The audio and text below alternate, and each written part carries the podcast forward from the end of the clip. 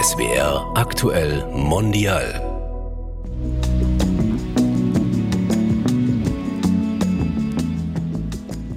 Es tut einfach wahnsinnig gut, sich nicht äh, vorstellen zu müssen. Also, dass du äh, mit vorstellen meine ich, dass du, dass man dir nicht das Gefühl gibt, gibt, du bist hier falsch oder du bist nicht erwünscht. Hallo bei SWR Aktuell Mondial. Ich heiße Tjana Soric. Und ich bin Susanne Babila. In unserem Podcast beschäftigen wir uns mit Menschen, die unsere Gesellschaft vielfältig machen. In dieser Reihe machen wir uns auf die Suche nach dem Wir, also dem, was unsere Gesellschaft zusammenhält. Dafür schauen wir in ganz verschiedene Bereiche, wo Menschen aufeinandertreffen. Und in dieser Folge befassen wir uns damit, wie es um das Wir-Gefühl in der Kultur steht und wo wir vielleicht noch Nachholbedarf haben. Und darüber sprechen wir heute mit Hamid Nikpay alias Hanihu. Er ist Comedian und Leiter einer Kita in München. Hallo Hamid Nikpay oder ist Hanihu besser? Ähm, für mich geht beides, also Hani ist auch cool. Und ist es okay, wenn wir du zueinander sagen? Absolut, absolut. Also hallo Hani. Grüß euch. Hani, wir starten unseren Podcast immer mit drei Fragen oder drei unvollständigen Sätzen, um unseren Gast ein bisschen besser kennenzulernen. Die erste Frage ist, lieber Erzieher oder lieber Comedian? Schwierige Frage tatsächlich. Bevorzuge lustige Erzieher, sowas. Lustiger Erzieher ist gut. Was war denn der schlimmste Moment für dich auf der Bühne? Ich glaube tatsächlich, ähm, wenn, wenn man einen Joke probiert und der nicht ankommt. Man erwartet Lachen und es ist Stille im Raum. Das stelle ich mir Grillen, auch zirpen. Hanni, die letzte Frage. Wirkgefühl bedeutet für mich? Wir-Gefühl bedeutet für mich, ähm, es gibt eine Definition von der Liebe, der sagt, ähm, dass ein Wir entsteht, ohne dass ein Ich kaputt geht. Und ich glaube, je stärker dieses Gefühl ist, je besser das Wir-Gefühl. Mhm. Schön. Okay, Hani, du bist Comedian, Kindheitspädagoge und neuerdings auch Schauspieler. In deinem Comedy-Programm sprichst du darüber, wie du die deutsche Sprache wahrnimmst. Und lass uns da einfach mal kurz reinhören. Scheißegal, wie sehr du dich bemühst, wie akzentfrei dein Deutsch klingen mag, es passiert nur ein einziger Fehler. Man stellt fest, ah, ein Ausländer. Ey, wenn ich zum Beispiel, ja, wenn ich zum Beispiel sagen würde, ich kaufe mir ein Haus, dann weiß ein jeder in diesem Raum, dieser Satz stimmt überhaupt nicht, weil ich mir kein Haus leisten kann. Das war jetzt ein Auszug von deinem Programm beim Stuttgarter Comedy Clash 2019. Und äh, du machst ja Comedy. Und es ist ja auch irgendwie so eine Art Gesellschaftskritik zu üben. Warum machst du das? Ähm, ich glaube, also die Kunst ist die Seele, die Seele jeder Kultur. Und, ähm, und ich glaube, Comedy oder Stand-up-Comedy oder Humor ist die beste Art, ähm, etwas zu kritisieren. Also die, die angenehmste Art, würde ich behaupten. Wenn man sich jetzt auch die äh, deutsche Comedy-Landschaft mal anschaut, haben ja auch viele Comedians eine Migrationsgeschichte, du ja auch. Mhm. Warum glaubst du, kommt gerade das bei, beim Publikum so gut an? Ähm, weil, also ich sage immer, hinter jedem Witz steht, ähm, ähm, also jeder Witz ähm, beinhaltet etwas Wahrheit. So vielleicht, ähm, weil man eben etwas anspricht, was die anderen sich nicht trauen würden oder so. Mhm. Du jonglierst ja auch ganz schön mit deutscher Sprache und bist aber erst mit 14 Jahren nach Deutschland gekommen. Das finde ich schon hm, sehr bewundernswert. Mit fünf Jahren hast du Afghanistan verlassen und hast dann mit deiner Familie im Iran gelebt. Das heißt, du bist ganz mhm. alleine geflüchtet, mit 15 hier angekommen. Warum denn das? Ähm, ja, also ich glaube, äh, die aktuellen Geschehnisse ähm, bringen das Ganze ganz gut auf den Punkt, äh, weil ähm, die Minderheiten dort letzten Endes äh, ziemlich stark ähm, diskriminiert werden. Und es hat einfach letzten Endes viele Gründe gehabt und ähm, irgendwann mal ist dann einfach das Ganze nicht mehr erträglich quasi. Das heißt, ähm, deine Familie kommt aus einer Minderheit? Definitiv. Also wir sind einfach äh, eine geflüchtete Familie, die dort seit mehreren Jahren leben. Wir sind nicht die Einzige, es gibt ja mehrere Millionen Familien oder Menschen dort. Ähm, genau, und, und äh, da als Minderheit hatte man einfach letztendlich ähm, keine große Chance auf, auf ein gutes Leben, sage ich mal. Deine Familie ist ja noch im Iran und dort finden gerade gewaltsame Proteste gegen die islamische Regierung statt und der Widerstand wächst täglich und Auslöser dafür war der Tod der 22-jährigen Marsha Amini, die von der Sittenpolizei verhaftet und gefoltert wurde, weil ihr Kopftuch vermutlich nicht richtig saß. Klingt irgendwie absurd, ist aber wahr. Wie geht es denn deiner Familie? Ähm, um ehrlich zu sein, weiß ich nicht so genau. Ich habe seit ungefähr eineinhalb Wochen mit denen gar keinen Kontakt, weil das Internet eben äh, abgeschalten ist. Und äh, meine Tante war eben tatsächlich jetzt äh, zufälligerweise in der Zeit da und die haben gemeint, ja, die sind, denen geht's gut und die versuchen einfach sich jetzt allgemein so in diesen äh, schwierigen Ecken oder Straßen, wo man weiß, okay, da wird demonstriert oder das sind einfach die Hauptstraßen, sich nicht zu begeben. Mhm. Äh, ich hoffe nur, dass es denen gut geht, sei mal so. Also Angst, du hast schon Angst.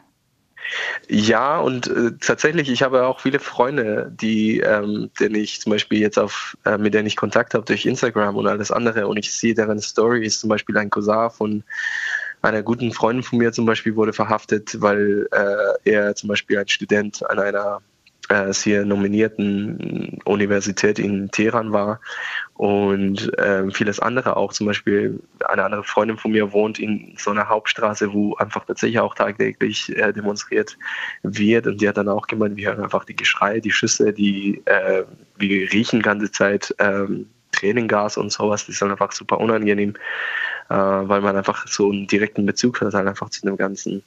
Also du gehst ja selbst auch auf Demos in München mhm. oder in Deutschland generell, gerade gegen das iranische Regime.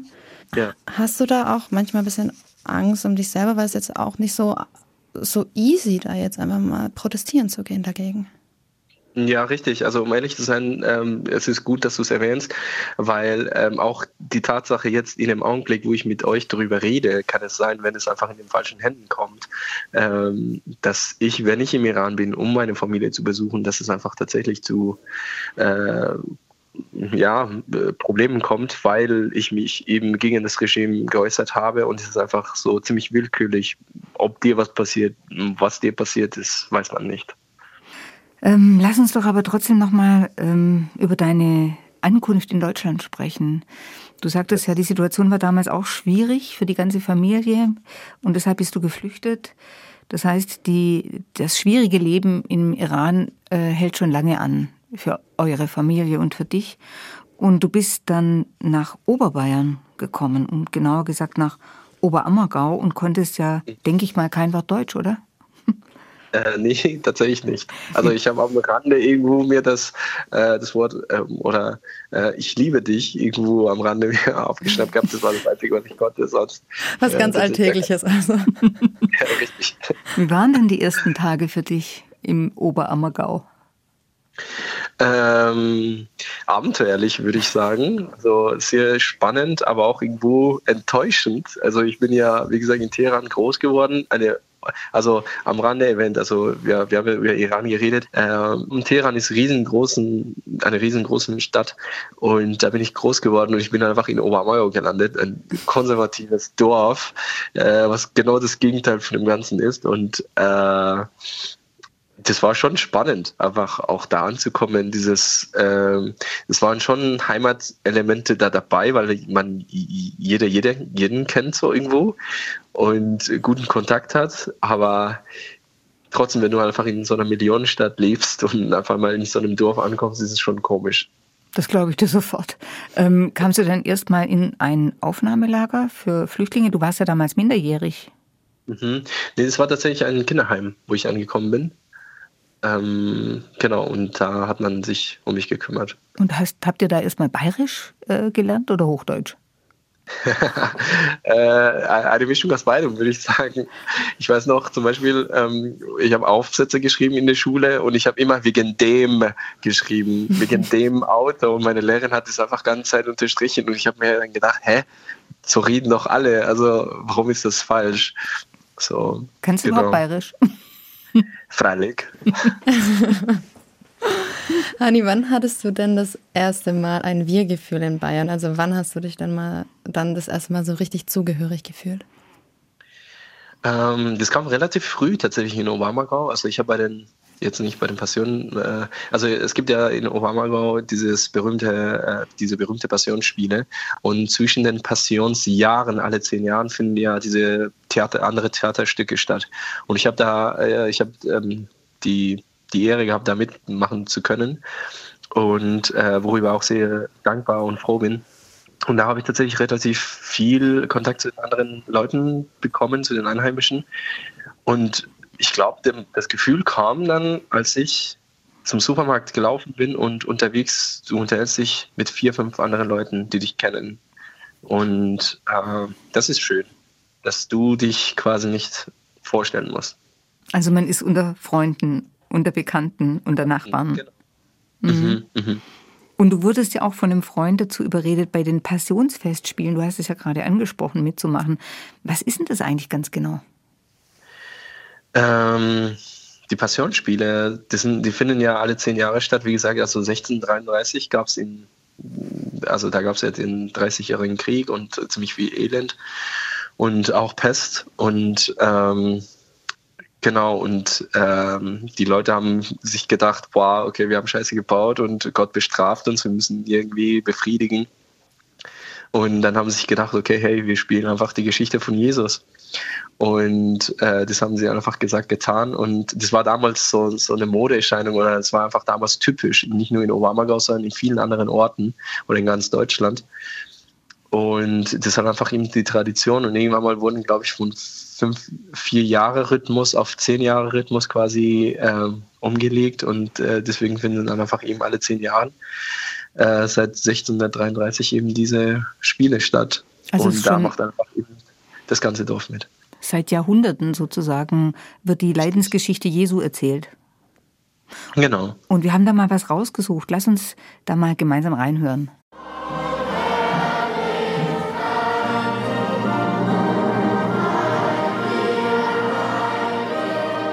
Mein Gott, ist ja ein richtiges Spektakel, macht da die ganze, ganz Oberammergau mit.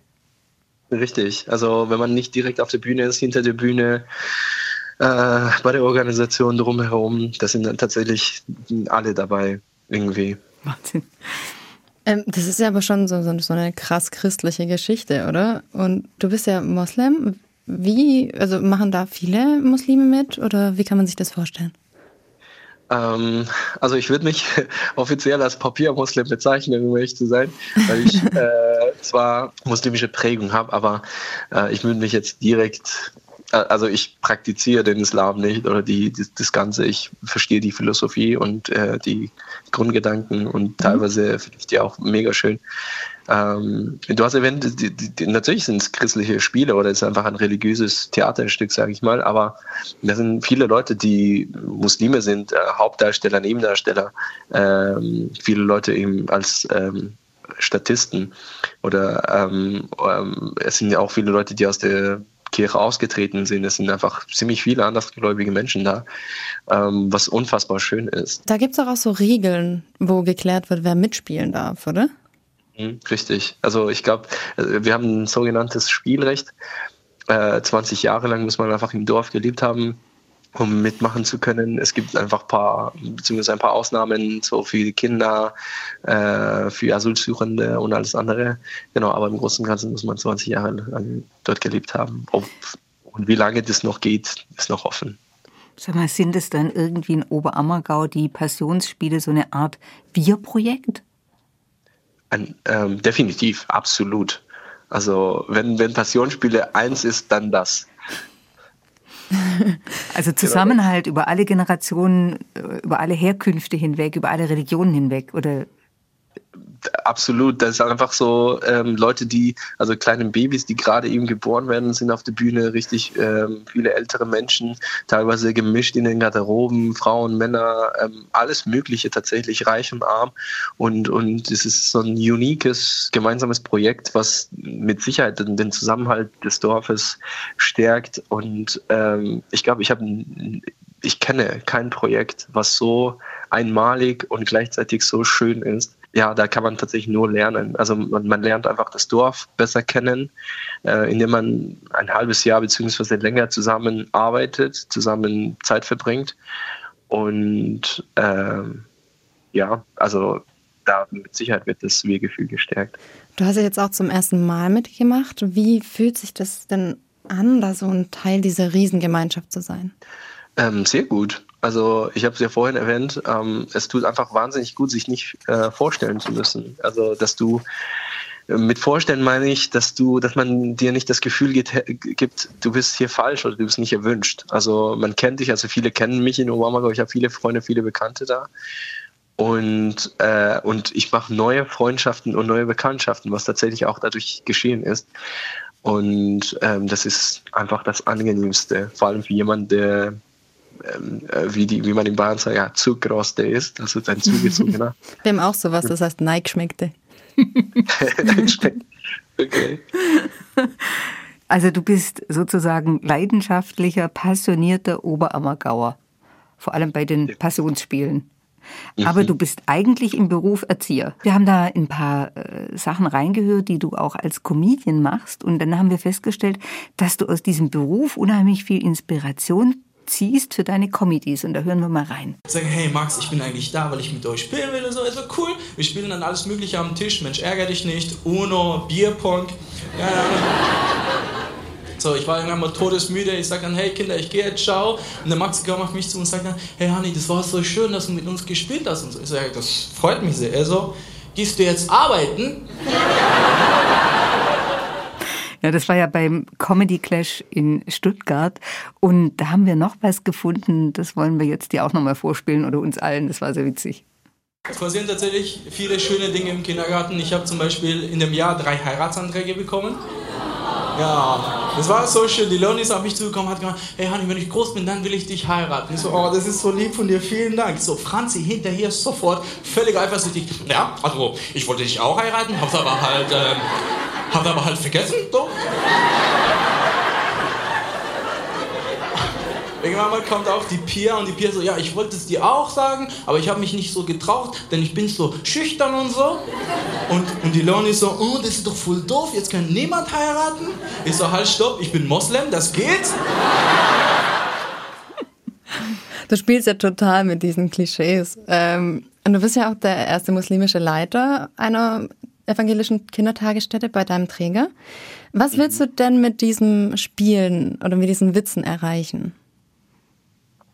Vielleicht umdenken. Ähm, tatsächlich, dass, dass man das Ganze aus einer anderen Perspektive zeigt. Äh, und ich glaube, ja, ich glaube, darum geht es mir. Also wir sagen ja, ähm, jeder hat, ich sage immer, jeder hat seine Wahrheit äh, und Wahrheit hat dann einfach auch viel mit Wahrnehmung zu tun, so wie du etwas wahrnimmst, du etwas siehst. Aber wenn ich dir sage, hey, schau dir das Ganze aus der Perspektive, dann äh, vielleicht sieht man andere Dinge, die man davor das nicht gesehen hat oder anders gesehen hat. Versuchst du das auch bei deiner Rolle als Erzieher, beziehungsweise bei deinem Beruf als Kindheitspädagoge? Also versuchst du auch den, bei den Kindern vielleicht so ein bisschen umdenken, schon ganz früh näher Ja, mit Sicherheit. Klar, klar. Also es geht ja darum, dass man den Kindern Empathie äh, beibringt, dass sie Anfühlungsvermögen für die andere eben haben. Ähm, äh, ob das jetzt Vorschulkinder sind, die einfach schneller sind, äh, dass man denen Geduld beibringt und sagt, hey, du warst doch auch mal selber ein Kind und weißt, wie das ist. Und äh, ja, und du nimmst ja auch viele Klischees oder Stereotypen weg. Du bist ein Mann als Erzieher, ähm, du bist ein Muslim, der im Kindergarten arbeitet. Ich meine, da werden ja schon sehr viele Klischees sozusagen gegen den Strich gebürstet. Fühlst du dich da so ein bisschen als Vorbild? Ähm, ungewollt, ja.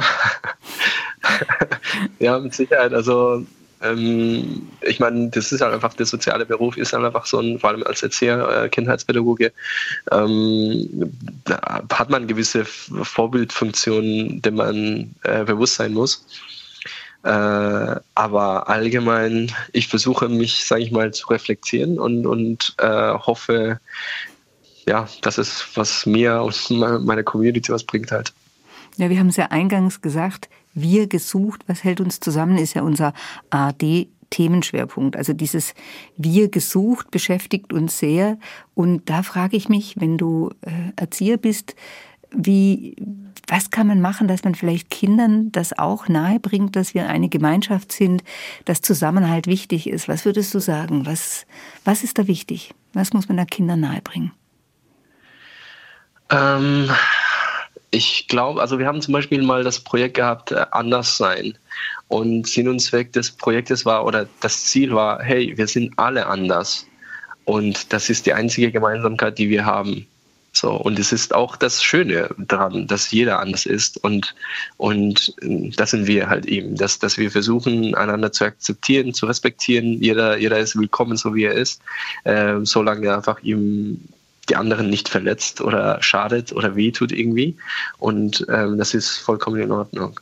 Und ich glaube, das muss man einfach ihm wirklich tagtäglich in jedem Augenblick eben den Kindern, aber auch den Erwachsenen, den Kindern von gestern eben versuchen zu vermitteln, sag ich mal.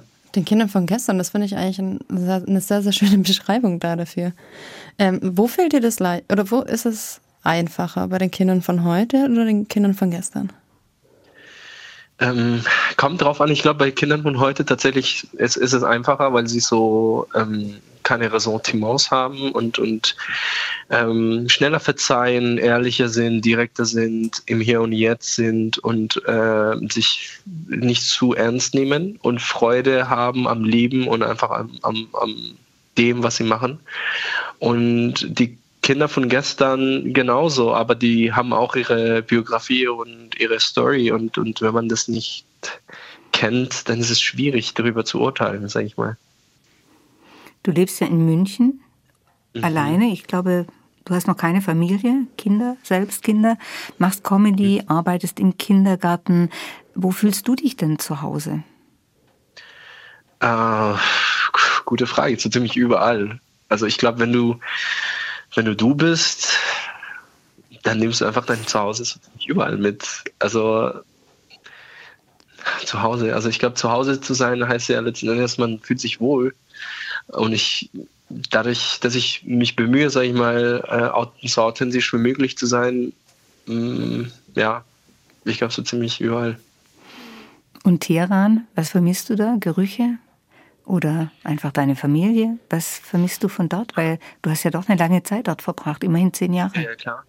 Klar, ähm, Teheran, also ziemlich alles. Also ähm, das gute Essen, ähm, die Sprache, die Lockerheit, die, den Humor, die Family, Freunde natürlich, ähm, die Lockerheit, die da herrscht, ähm, die schöne Landschaft, die schöne Städte, mh, klar, alles letzten Endes. Glaubst du, dass es irgendwie möglich ist, dass im Moment kannst du ja nicht nach Teheran reisen zum Beispiel, deine Familie kann nicht zu dir kommen.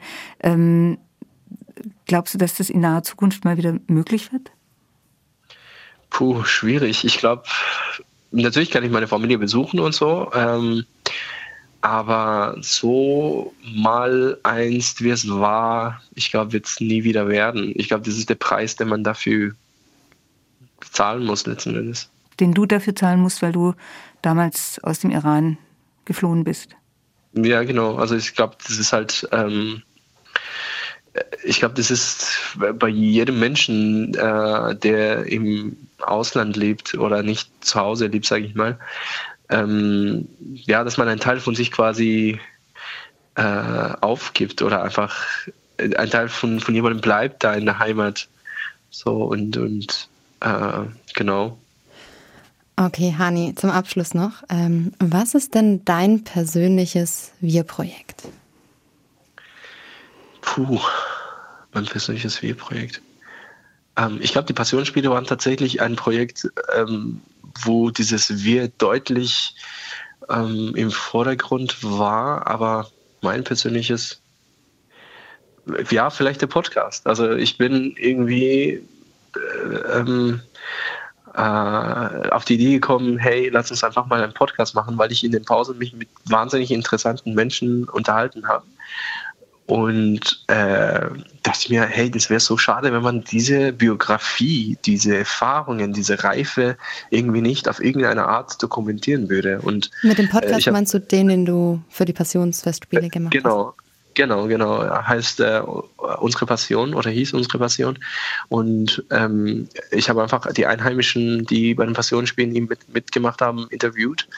Und es war auch für die Einheimischen, die die Leute kennen, die mit denen aufgewachsen sind, sagen, boah, krass, das wusste ich nicht, dass der und der oder die und die das und das erlebt hat. Und, und man letzten Endes ja, lernt den Menschen einfach ganz anders kennen. Und es ist ja mein, mein Wunsch, äh, dass ich eben den Menschen kennenlerne. Und ich glaube, je mehr du einen jemanden kennenlernst oder je besser du jemanden kennst, umso mehr ähm, Anerkennung, Wertschätzung dem Gegenüber bringen kannst und ihn besser verstehen und begreifen kannst letzten Endes.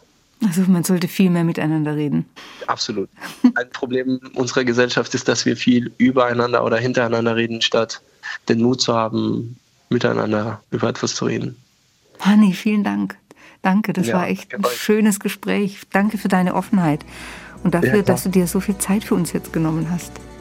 Ich danke euch äh, das für euer Interesse.